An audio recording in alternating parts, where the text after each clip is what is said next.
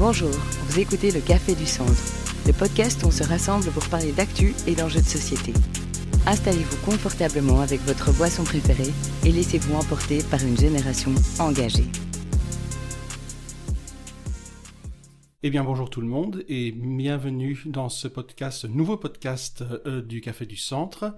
Alors aujourd'hui, je me suis permis d'inviter quelqu'un de tout à fait spécial à mes yeux, quelqu'un qui au fil du temps est devenu plus qu'un patron, est devenu un ami, Benjamin Gousse. Alors je vais d'abord lui laisser la parole pour qu'il puisse un peu se présenter. Ben merci Jean-Grégoire pour euh, ces petits mots, c'est sympa. Euh, donc moi je suis chef de groupe à la province pour les engagés en Brabant Wallon, aussi échevin dans ma commune, euh, à Beauvechin. Euh, bah, commune dont tu es originaire euh, également. Et euh, j'ai fait ma carrière euh, au fédéral comme fonctionnaire fédéral et j'ai aussi été pas mal actif, et je le suis toujours, à l'UNESCO en matière de protection des biens culturels en cas de conflit armé.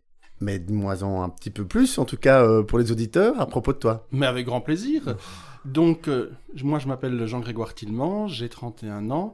Je suis effectivement originaire de la même commune que toi, Beauvechin, dans l'est du Brabant wallon, même si, bon, par la force des choses, j'ai fini par déménager, je me suis pas installé trop loin, hein. j'ai été dans, dans le village d'à côté. Alors, euh, je suis membre de Génération Engagée, dont je suis le coprésident pour le Brabant wallon.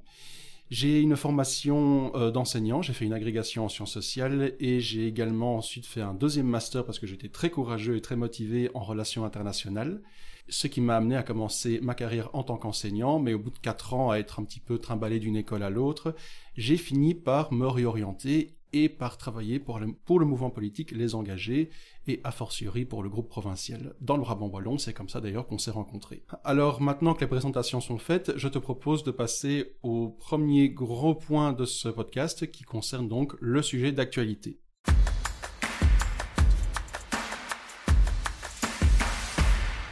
Je te propose de commencer. Quel est, ton sujet d'actualité?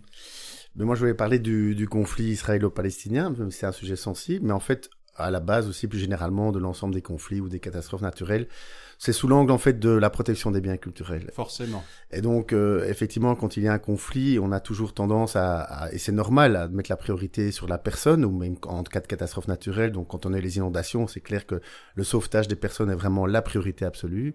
Mais euh, parfois, effectivement, on perd un peu de vue que euh, la résilience se fait aussi notamment avec la préservation du patrimoine culturel et que quand un bien est perdu, ben, il est perdu pas seulement pour les habitants qui étaient proches de ce bien, mais pour l'ensemble de l'humanité et c'est vraiment un enjeu en fait majeur caché euh, derrière les conflits armés. Ça, fait d'ailleurs partie de certaines politiques en matière de, de, guerre, euh, comme des pays comme la Russie ont une politique euh, culturelle très, très structurée et ils savent ce qu'ils font en matière de dégâts sur certains biens culturels ou de non-attaque d'autres.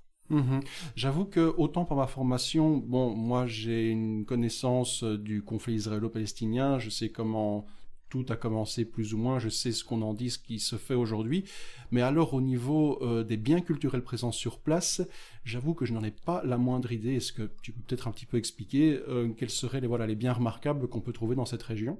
Ben Donc on a plusieurs en Palestine, d'ailleurs ce sont des touristes qui viennent voir euh, certains biens. Mhm. Moi je ne les connais pas précisément, mais par exemple des associations comme ICOMOS International euh, font des déclarations. L'idée n'est pas d'aller dans le fond du sujet euh, par rapport au conflit, mais c'est vraiment de se dire euh, il y a des biens là aussi. Euh, parfois, ça peut être un bien euh, tout à fait local, comme mhm. nous, on a des chapelles ou des, des petites églises, des, des, des, choses qui tiennent à la collectivité. Tout n'est pas nécessairement du patrimoine mondial. Donc, l'objectif, c'est de dire, ben, qu'est-ce qui tient aussi, euh, qu'est-ce qui est à cœur des, des, communautés locales et qui mériterait d'être préservé. Mais ça vise aussi, ben, on parle des hôpitaux qui sont parfois aussi des infrastructures euh, vraiment sensibles. Au niveau culturel, ça peut être un musée, une bibliothèque, et détruire un musée, même local, a un impact très important sur la population aussi pour euh, sa, son, son moral euh, pour aussi après, bah, quand, quand, la guerre est finie, bah, reconstruire quelque chose. Mais quand on n'a plus de traces de son histoire, euh, quand il y a des choses qui ont disparu, c'est toujours plus difficile euh, de pouvoir se reconstruire et de construire en fait une paix durable. Mmh c'est vrai que c'est pas du tout quelque chose auquel le grand public pense hein, instinctivement, mmh. à part ceux qui sont vraiment baignés là-dedans, qui ont eu la chance de visiter voilà tous mmh. ces biens culturels dont tu parles. Euh, peut-être juste une autre question en très rapide.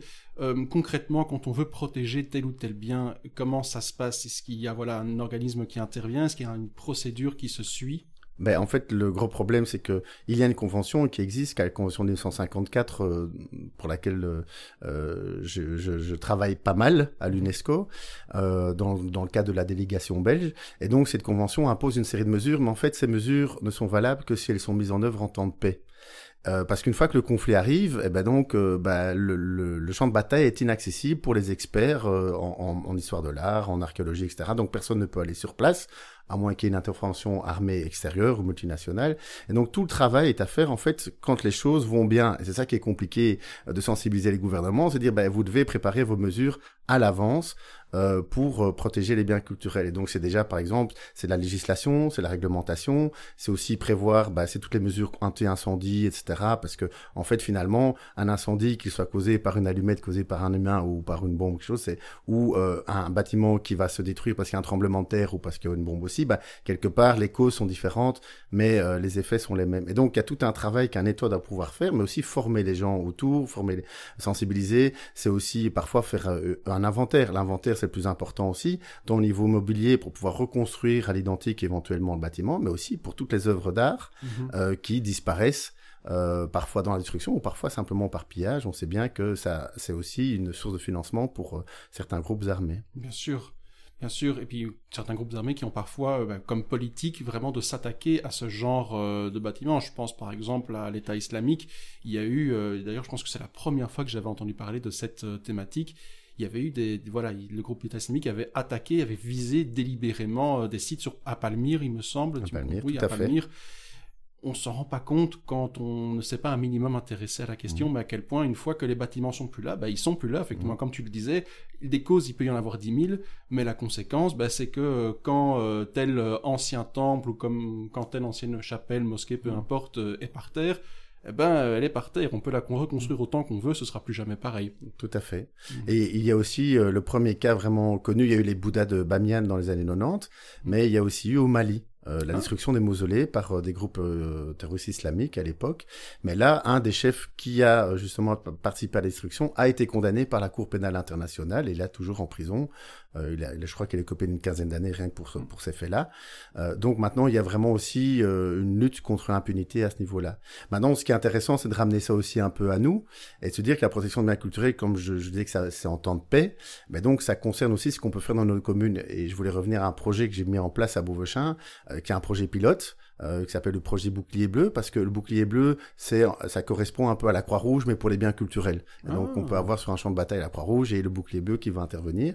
Et ce projet, c'était a été financé par la région Wallonne et la communauté française, enfin la Fédération Wallonie-Bruxelles, pour euh, à partir de sept biens euh, qu'on a inventarisés, travailler sur vraiment comment est-ce qu'on peut faire pour les protéger en cas de catastrophe naturelle. On a identifié les risques et on a identifié aussi toutes les mesures à prendre. Et donc par exemple, on a une, on a deux biens qui sont classés patrimoine exceptionnel euh, chez nous à Beauvechin, ce qui est quand même assez remarquable, notamment une église millénaire qui a été rénovée à coût de plusieurs millions d'euros euh, il y a quelques années, et on se dit en fait, ok, on a mis l'argent, mais on n'a rien mis après autour pour, pour préserver cette église. Et donc, il y a tout un travail qui est à faire avec aussi les communautés locales, la fabrique d'église, euh, les pompiers, le gouverneur. Donc, on a mis en place une série de, de partenariats.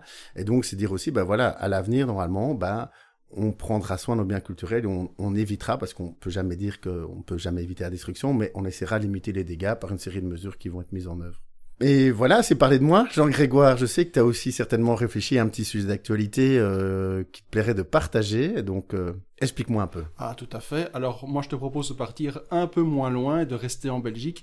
J'avais très envie de revenir sur la série d'alertes à la bombe qui ont visé différentes écoles dans le Brabant wallon et à Bruxelles alors en fait, moi quand j'ai été confronté dans voilà dans les journaux à ce fait d'actualité, ça m'a vraiment renvoyé il y a quelques mois aux incendies qui avaient visé certaines certaines écoles dans le Hainaut et dans la province de Liège. On parlait beaucoup du programme Evras, mmh. ce qui avait voilà vraiment déclenché pas mal de passion et ça s'était soldé malheureusement sur euh, deux ou trois incendies volontaires dans des écoles. Alors pourquoi j'ai choisi ce ou plutôt ces faits d'actualité? Ben forcément de par ma formation de base qui est quand mmh. même la didactique l'agrégation en sciences sociales, je me sens encore vraiment fort concerné par euh, cette thématique-là. Et ce qui me frappe, c'est à quel point les réactions sont fortes dès qu'on touche au symbole qu'est l'école. En temps normal, quand tout va bien, franchement, l'école, l'enseignement, ben, voilà, tu es, tu es dans la politique, tu es bien placé pour le savoir. Oui, on sait que c'est important. Oui, on accorde X millions, X milliers d'euros pour que tout fonctionne bien, mais voilà, ça reste du business as usual. On n'y fait pas tellement gaffe. Et puis, dès qu'il y a quelque chose qui s'y passe, directement, l'attention médiatique est ultra forte. Mais pour moi, c'est une bonne chose. Ça montre que, intrinsèquement, l'enseignement, c'est probablement l'un des points cardinaux de notre société à l'heure actuelle. Et c'est normal, quelque part, quand on y réfléchit. Former les jeunes, c'est tout simplement préparer notre futur à tous et à toutes.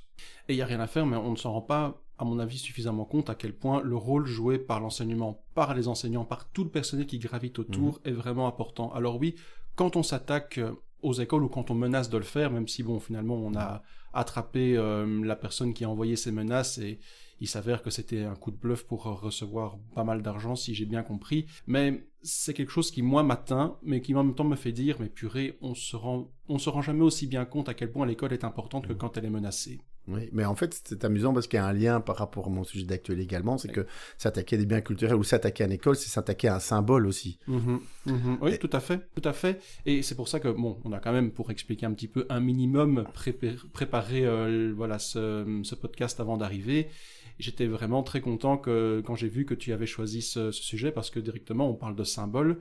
Alors on pourrait se dire oui, ce ne sont que des symboles, mais justement ce sont des symboles. S'attaquer à ces symboles, c'est s'attaquer derrière à la société, il y a tout ce qui s'ensuit. Et euh, cela permet également de mettre en évidence une chose, c'est qu'on ne protégera jamais assez et nos biens culturels et notre enseignement, d'autant mmh. plus qu'on a la chance en Belgique, mais d'une manière générale en Europe occidentale, où on est bien protégé, d'avoir un patrimoine qui mmh. aujourd'hui se porte bien, à ma connaissance. Hein, tu me mmh. diras si je, trompe, si je me trompe.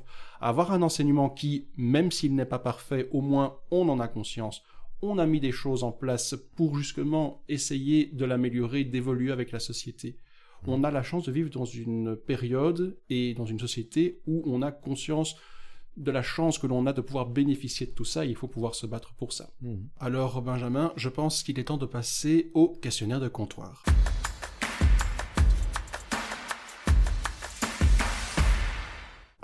Les amis, tout d'abord, je voudrais quand même rappeler une chose importante. Ce questionnaire n'a vraiment aucune valeur scientifique en soi. Voilà, c'est un petit questionnaire qu'on a préparé entre nous. On le soumet à nos différents intervenants. Et justement, Benjamin a eu la gentillesse de bien vouloir se plier au jeu et jouer le jeu. Alors, je vais te donner le, résultat. Donc, après avoir répondu à toutes les questions, l'interprétation qu'on peut en faire est que tu as une approche équilibrée et polyvalente de la politique. Donc, Benjamin, quand je te dis que tu as une approche équilibrée et polyvalente de la politique, la première question qui me vient à l'esprit, c'est qu'est-ce que ça évoque chez toi? Est-ce que tu te retrouves dans ce résultat? En fait, je me retrouve euh, très bien parce que je pense que l'équilibre, c'est pas pour rien que je me retrouve dans un mouvement comme les engagés. Je le fais pas parce que je pense que c'est un mouvement qui est nuancé, donc je suis assez content de voir que je m'y retrouve. Et donc équilibré, c'est effectivement, euh, je suis dans une majorité dans ma commune, je suis à l'opposition à la province et, et pour le vivre à la province, encore dernièrement lors d'un débat euh, euh, télévisé sur la télévision régionale, on m'a d'abord évidemment euh, questionné sur tous les critiques que j'avais à faire par rapport au budget et ça fait partie aussi du jeu médiatique. Mais à un moment j'ai rajouté en disant mais aussi des choses bien, j'aimerais en parler. Mm-hmm. Et je pense qu'effectivement euh, essayer maintenant, on est dans une société, on essaie toujours de faire du, du blanc ou du noir et souvent la réalité est beaucoup plus nuancée on a une culture qui exacerbe le conflit et je pense qu'il y y a vraiment une valeur qu'il faut remettre au centre de la société, c'est la bienveillance. Euh, la bienveillance, euh, c'est-à-dire euh, ne pas juger sur une phrase, essayer de comprendre l'autre, euh, essayer de comprendre les tenants, les aboutissements et pas se, pas simplement se fier à une apparence. Donc ça, je pense, ça fait partie d'une approche équilibrée de la politique, c'est savoir écouter les uns et les autres avant de pouvoir se faire une opinion et pas juste entendre le son qu'on a envie d'entendre ou euh, s'arrêter euh, à une phrase ou l'autre ou à certains positionnements sur des réseaux sociaux. Donc ça, je pense, c'est important. Et la polyvalence, je pense que la, la première qualité pour faire la politique, c'est qu'il faut être curieux. Et euh, parce que on est amené à traiter bah, autant de la problématique des trottoirs que la problématique des déchets, que de la culture, de l'économie le tourisme. En fait, à un moment en politique, on, on doit un peu traiter de tout et être curieux des choses. Si on n'est pas curieux des choses et si on n'est pas curieux des gens, euh, je pense que ça vaut pas la peine de faire de la politique. Et donc la polyvalence, ça fait vraiment partie, je pense, du, du nœud, du cœur d'un politique. Mmh. Tu sais ce que je trouve drôle? C'est que ce matin, comme euh, voilà tous les matins, j'étais en train d'un petit peu euh, zioter l'actualité régionale et j'étais justement tombé sur l'article de, de l'avenir, voilà, vraiment mmh. purement Brabant Wallon, où on revenait sur le vote pour le budget.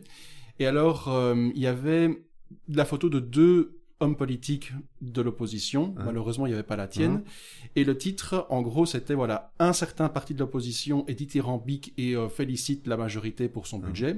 Et l'autre partie de l'opposition descend vraiment en flamme le budget.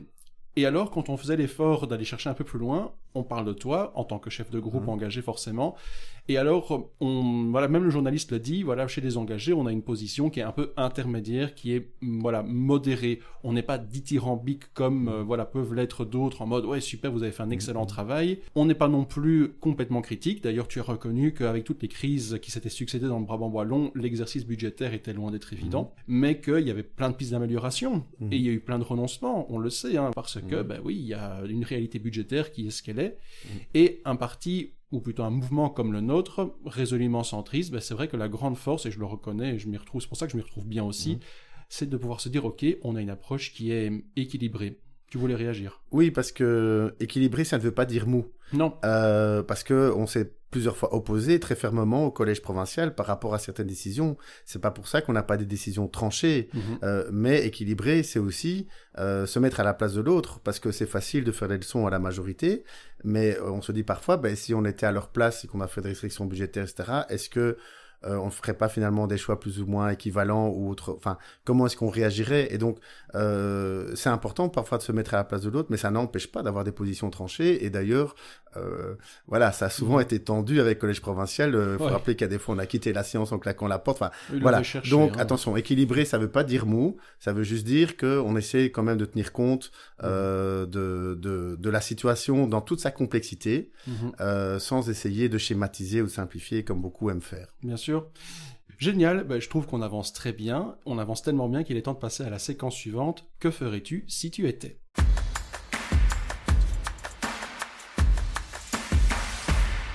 Que ferais-tu si tu étais, pour un an, secrétaire général des Nations Unies pour la paix dans le monde? Que ferais-tu? Bah, je ferais, euh, j'aurais un programme en trois points. Sans blague. Le premier, ce serait abat l'ONU, vive l'ONU. Euh, le deuxième, ce serait régler le conflit israélo-palestinien, parce que c'est pas qu'un conflit du Moyen-Orient, c'est un conflit qui percole partout. Et troisièmement, je favoriserai le discours euh, interreligieux pacifique. Alors là, tu dois expliquer, parce que à bas l'ONU, vive l'ONU, j'avoue que j'ai vraiment hâte d'en apprendre plus. Ben, en fait, on se retrouve, comme un peu pour l'Europe, où certaines décisions nécessitent l'unanimité, on se retrouve maintenant à l'ONU dans un système qui est coincé, avec des membres du Conseil de sécurité qui ont un droit de veto, les cinq membres permanents, mhm. euh, où le, le, continent africain n'est pas représenté, le continent aussi sud-américain n'est pas représenté, et donc, en fait, on se retrouve avec une, une structure du passé par rapport à des enjeux du futur. Et donc, moi, mais ça représente mon avis personnel, hein, donc ça on là pour pas en parler, hein. Ben moi quelque part, euh, si j'étais secrétaire général ou si j'avais la, la, possibilité euh, d'être chef d'État, je fédérerais euh, plusieurs États pour créer une nouvelle organisation mondiale et, et trouver euh, assez de assez de pays qui ne se retrouvent plus dans l'ONU et créer une nouvelle structure. Et alors à ce moment-là, les cinq autres pays, ben soit ils restent sous dans l'ONU, soit ils rejoignent la nouvelle structure, soit ils réforment l'ONU. Mais là, l'ONU, vraiment, on voit bien qu'on arrive aux limites de l'exercice. Et donc, je crois qu'il faut être, quand je disais qu'on peut aussi avoir des, des, des positions tranchées, je pense qu'à un moment, euh, soit l'ONU se réforme, soit il faut, euh, faut la remplacer par un nouveau système mondial. Mais ta solution est un peu extrême. Hein. Je suis fan de, je suis fan de pop culture et ça me fait un peu penser à la séparation entre la République et euh, la Confédération dans, dans Star Wars. T'as pas peur d'avoir vraiment comme ça des, des antagonistes? Enfin, on ne sait pas vraiment ce que ça pourrait donner ben, à partir du moment où tu recrées un nouveau système mondial où un pays égale une voix, mhm. où c'est une assemblée générale égalitaire et où les décisions se prennent à la majorité, ça n'empêche pas que les États peuvent élire un comité euh, qui est renouvelé d'année en année, mais où, les membres, ben, une année, il est dans le conseil de, le nouveau conseil de sécurité, que je ne sais mhm. pas comment il pourrait s'appeler, mais serait dans le conseil de sécurité deux ans après, tandis qu'ici, on a effectivement cinq membres qui restent en permanence et des États qui sont élus effectivement pour 3-4 ans, mais qui n'ont pas le droit de veto et donc n'ont pas du tout la même puissance que ces cinq membres-là. Et donc c'est ça l'inégalité euh, qu'il faut euh, éradiquer. Le deuxième point, c'est régler le conflit israélo-palestinien parce que c'est quelque chose qui pourrit euh, depuis des dizaines d'années. On voit les résultats maintenant actuels qui sont catastrophiques. Et donc à un moment, il faut trouver une solution pacifiée. Euh, parce que il faut, il faut trouver, je pense, la sécurité pour les peuples, qu'ils soient palestiniens ou israéliens. Je pense que ces peuples-là ont le droit de vivre dans la sécurité. Et c'est aussi une, question de sécurité pour nous-mêmes, parce que finalement, euh, beaucoup de discours terroristes sont légitimés par le conflit israélo-palestinien et euh, par le sentiment d'injustice que certains ont euh, et qui viennent nourrir le sentiment terroriste. Donc ça, je pense que c'est vraiment un enjeu mondial, c'est trouver un moment une solution pacifique qui permette à chacun de vivre en coexistence pacifique. Et le troisième point, c'est aussi favoriser le discours interreligieux pacifique, parce que quelque part aussi, on voit beaucoup de, de, de, de conflits sont encore liés maintenant euh, à, à, des questions religieuses. Et donc, je pense que si les leaders religieux, si les structures religieuses euh, étaient beaucoup plus en communication en, ensemble pour dire, ben voilà, nous, on veut euh, des religions pacifiques et désavouer, désapprouver tout ce qui est euh, guerrier et qui pourrait justifier, ne pas laisser, en tout cas, leur religion servir de prétexte à des actes guerriers ou de violence donc si déjà on pouvait avancer là-dessus de manière, euh, bah voilà, en, symbiose euh, toutes les grandes religions euh, du monde, bah, je pense que quelque part ce serait peut-être quelque chose qui pourrait favoriser la paix dans le monde. Oui. Ah Mais là, franchement, ce serait vraiment réaliser le rêve de, générations d'hommes et de femmes politiques avant toi. C'est vrai que c'est un peu une utopie, une utopie, pardon, mais on est là pour rêver également. Mmh. Et je pense que voilà, le politique est également là pour faire rêver les gens mm. et pour leur montrer qu'il fera beau demain, pour reprendre un slogan bien connu, et euh, voilà, simplement indiquer qu'un euh, autre demain est possible. Bah, franchement, je te remercie. C'est vrai, c'était vraiment intéressant de parler de, ta vision positive pour le monde entier. C'est une question de, polyvalence aussi qu'on verra tantôt, parce que je pense qu'on peut très bien être échevin dans sa commune avec les moins dans le cambouis et faire des petits projets, euh, de lancer des marchés des producteurs locaux et faire des choses vraiment très concrètes, et en même temps avoir des visions pour des questions beaucoup plus générales. Je pense que c'est ça aussi qui fait la polyvalence d'un homme politique, c'est savoir allier les deux, le terrain et la vision. Mhm. Ok, super. Écoute, le temps passe et il est déjà venu le moment de parler de la personnalité inspirante.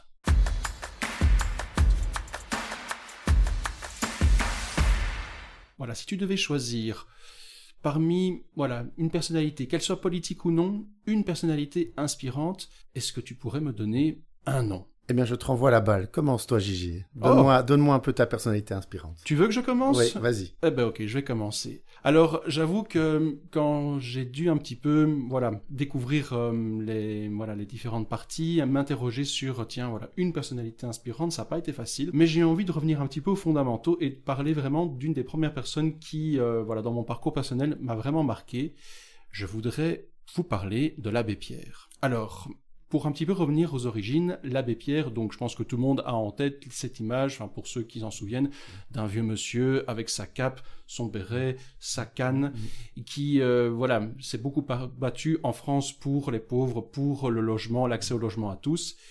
Mais euh, quand on s'y intéresse un petit peu, on se rend compte que c'est un personnage qui est beaucoup plus vaste et beaucoup plus intéressant que ça. Déjà, l'abbé Pierre, avant toute chose, c'est un résistant. Durant la Seconde Guerre mondiale, on a voilà quelqu'un qui a pris le maquis hein, dans l'armée du Vercors et qui s'est battu contre l'occupation allemande en tant qu'aumônier. Bon, fort heureusement pour nous, les Alliés ont gagné la guerre le, voilà, l'armée de la résistance euh, s'est dissoute d'elle-même et euh, la personne qui allait devenir l'abbé Pierre, puisque c'est son nom de résistant en fait, l'abbé Pierre, mhm. eh bien l'abbé Pierre a fait de la politique. Les gens mhm. ne le savent pas forcément, mais il est entré en politique parce que voilà, on a une liste qui était d'inspiration démocrate chrétienne qui est venue le chercher pour être député du Vercors et euh, il en a fait. Pas pendant longtemps, mais ça a été ultra important pour lui parce que ça lui a pris un truc un petit peu comme voilà ces gens de la société civile qui viennent nous rejoindre, qui viennent nous rejoindre aujourd'hui. Quand on veut vraiment faire bouger la société, il n'y a rien à faire, il faut jouer avec le politique. Mm. Et tout le jeu de l'abbé Pierre, c'était de, justement d'avoir pu se dire, ok, je sais maintenant comment les choses fonctionnent, je sais où je peux, à qui je peux m'adresser pour obtenir des fonds pour ensuite faire construire les logements. Il faut se souvenir d'un truc, c'est que à la hum, libération, au niveau logement, on parlait pas tout à l'heure, il n'y avait plus rien il n'y avait plus rien. Et il y a des gens, c'était de la classe, même pas forcément des pauvres, hein, c'était de la classe moyenne, mais ils étaient à la rue, c'était pas des marginaux, c'est juste qu'il n'y avait pas assez de logements qui tenaient debout pour loger tout le monde. Et là, on a un mec qui est arrivé, l'abbé Pierre, et qui a vraiment voilà, lancé des appels, a été titillé, a été, pardonnez-moi l'expression, mais emmerdé le monde politique pour obtenir des fonds et qui avait très bien compris que quand on veut quelque chose, il faut s'adresser aussi aux politiques pour l'obtenir. J'ai envie de partager son constat, c'est pas le mien, c'est son constat, mais je trouve qu'il est tellement vrai. La politique, c'est très simple, c'est savoir à qui on prend le pognon et à qui on donne le pognon. on peut trouver ça simpliste, mais je trouve que fondamentalement, l'abbé Pierre avait raison. Aujourd'hui, c'est très simple, c'est simplement se dire, OK, on a un budget, ce budget, on le constitue en allant chercher l'argent, c'est quelque part, et ensuite on le réalloue pour d'autres projets qui vont, et ça va bénéficier à d'autres personnes. Mm. Et là, je pense à des gens, par exemple, on vient du Brabant Wallon, à Yves Copiters, qui euh, nous a dit, oui, moi, pendant la crise Covid, j'ai été médiatisé, mais ça m'a permis de prendre, de prendre conscience d'une chose, c'est que cette société, en l'occurrence pour les soins de santé, si on veut la faire bouger, eh ben, il faut aussi pouvoir compter sur les politiques et parfois même oser s'engager en politique pour faire changer les choses. Ben moi, c'est ça qui m'a vraiment renvoyé des années en arrière quand j'ai découvert la personnalité de l'abbé Pierre. Je me suis fait, mais c'est exactement la même chose. On en revient de nouveau aux mêmes grandes leçons. Mmh. Et puis voilà, on a quand même une personnalité religieuse, mais pas religieuse de droite comme on peut en avoir euh, des et des tas aujourd'hui. Hein. On a une personnalité religieuse de gauche il y en a plus beaucoup. Il y a l'abbé Pierre, il y avait le père Guy Gilbert aussi mmh. euh, à l'époque. C'est tous des gens qui sont malheureusement un peu en voie d'extinction, mais dont on aurait drôlement besoin aujourd'hui. Maintenant, euh, sur le fait que la politique, c'est savoir où prendre le pognon, à qui le donner, je pense que parfois c'est plus nuancé que ça. C'est plus nuancé que ça. On va faire une, codification sur l'urbanisme. Il n'y a pas question de moyens dedans. Donc je pense que ça fait partie du boulot politique, mais c'est pas que la politique, c'est aussi beaucoup d'engagement, de valeurs sur d'autres dossiers. Mais de son point de vue et pour le combat que lui menait, je crois que c'était ça qu'il voulait dire. Oui, et puis aussi, il s'est adressé aux politiques, mais aussi l'abbé Pierre s'est adressé à la population, il s'est adressé aux gens. C'est pas pour rien que c'est quelqu'un de hyper populaire. Mhm. euh, et ah, donc effectivement, toi tu étais fasciné par son combat par rapport aux mhm. politiques, vous dire il, a réussi à monter son projet, mais je pense qu'il a aussi bénéficié d'un soutien populaire qui a fait aussi pression sur le politique à un moment donné. Donc il, maniait euh, un peu toutes les armes pour arriver à ses fins, et heureusement il a été soutenu aussi par la population. Absolument. Alors maintenant que j'ai pu un peu parler de moi, et je te remercie de m'avoir donné mm. la parole, dis-nous quelle serait ta ou tes personnalités célèbres dont tu voudrais parler maintenant? Ah bah, Je crois que je vais encore faire un peu de polyvalence. Euh, puisque je vais parler euh, vision et nouveau terrain. Et au niveau de la vision, une personnalité dont je voudrais parler, euh, même si je m'identifie pas du tout à elle et que c'est pas spécialement un modèle dans tout ce qu'elle a fait, mais c'est Angela Merkel. Parce que quelque chose qui m'a vraiment marqué au niveau politique, c'est sa décision en 2015 euh, d'accepter un million de réfugiés syriens, mhm. euh, ce qui pour moi était un acte moral euh, très fort. tous ces gens en fait fouillaient la guerre. L'Europe fermait ses frontières. On a vu ce qui s'est passé en Hongrie et d'autres pays. ont vraiment. Ce qui se passe encore maintenant. Voilà, hein. on fermait l'Europe dans tous les sens. Et elle a pris cette décision qui pour moi était euh, vraiment détonnée dans tout le paysage européen. Pour moi, les mini-États, c'est ceux qui osent prendre parfois des mesures qui ne sont pas populaires, mais qui sont des, des, mesures basées sur les valeurs et qui, qui montrent en fait aux gens quelles sont les valeurs qui doivent les inspirer. Et ici, c'était l'ouverture et pas le repli sous soi. C'était l'humanité, c'était la fraternité avant d'autres considérations. Et je trouve que vraiment, on aurait dû en prendre plus de graines. Enfin, que ça a vraiment été un exemple parce que euh, elle a mis en danger son parti. Euh, ça n'a pas toujours été facile à communiquer parce qu'elle savait qu'elle prêtait le flanc à l'extrême droite et tous ceux qui allaient instrumentaliser la chose pour jouer aussi les questions de sécurité, de pauvreté, etc. Euh, et, elle a osé le faire. Et donc je trouve qu'elle a délivré un message qui pour moi était euh, extraordinairement fort euh, à l'époque. Et alors sur le terrain, ben c'est aussi un peu plus émotionnel, c'est mon grand-père. Mon grand-père était secrétaire communal avant la fusion en 76 du petit village de Hamemille et alors il tenait le, le crédit communal. C'était encore l'époque où euh, quand on avait fait les primaires, on était déjà quelqu'un qui euh, jusqu'au bout ou voire deux trois années de secondaire, on était quelqu'un de lettré. Il y avait le notaire, il y avait le, le curé, euh, il y avait bah, il y avait le secrétaire communal. C'était les notables du village. C'était un peu ceux qui avaient un peu l'instruction et je sais que en fait, il passait énormément de gens à aider les gens, à écrire des courriers pour eux, à, les aider à comprendre euh, les démarches administratives. Et donc, il y avait vraiment une forme de ruralité de l'époque. Et c'était un exemple pour moi parce que c'était quelqu'un qui était vraiment dévoué aux gens euh, et qui était déjà un peu inscrit dans la chose publique puisqu'il était mhm. secrétaire communal. Euh, et oui, ça a été aussi un exemple, euh, même si lui me disait, il me répétait tout le temps, ne fais pas de politique, ne fais pas de politique. Ah bah, il, a bien Mais... réussi il a bien réussi son coup, dis donc. il n'a pas réussi ça, ça parce que, enfin voilà, moi j'ai trouvé que le fait de se rendre utile, le fait de, de, se rendre utile aux gens, de se rendre utile à la société, bah, quelque part ça mène à la politique. Et donc lui, il l'a fait dans sa vie de tous les jours, sans faire de politique, mais dans ses fonctions. Et donc c'est quelque chose qui m'a inspiré aussi et qui m'inspire toujours, oui. Benjamin, merci donc de nous avoir partagé euh, tout ce que tu nous as partagé. C'est déjà la fin de, cette émission. Je vais te laisser un dernier mot. Si tu, avais un message à faire passer aux jeunes, quel serait-il? Ben, Quand j'étais jeune, j'avais plein de rêves et j'avais envie de changer la société. J'ai commencé la politique euh, à 18 ans, mais j'étais déjà impliqué bien avant. Faire de la politique, c'est pas seulement savoir discourir, savoir parler, c'est aussi être sur le terrain, être dans les mouvements de jeunesse, dans l'associatif, etc. Et donc j'ai qu'une chose à dire aux jeunes, c'est engagez-vous.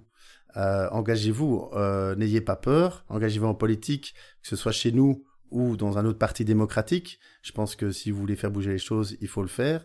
Mais bien sûr, moi, pour moi, c'est marrant, mais le mouvement des engagés, pour moi, c'est un mouvement de jeunes. C'est un mouvement qui a un esprit jeune. C'est un mouvement, euh, bah, c'est un tout nouveau mouvement aussi, euh, avec euh, avec une participation interne qui qui est très vivace, démocratie interne qui est vivace, et surtout, il y a une place pour les jeunes. Il y a vraiment une place. Euh, elle n'est pas toujours facile à, à, à, parfois à conquérir parce qu'il y a les réalités, euh, euh, de terrain. Mais je, je pense que vraiment, si un jeune en veut, qu'il a envie de faire les choses, ben, il trouvera sa place chez nous. Merci Benjamin.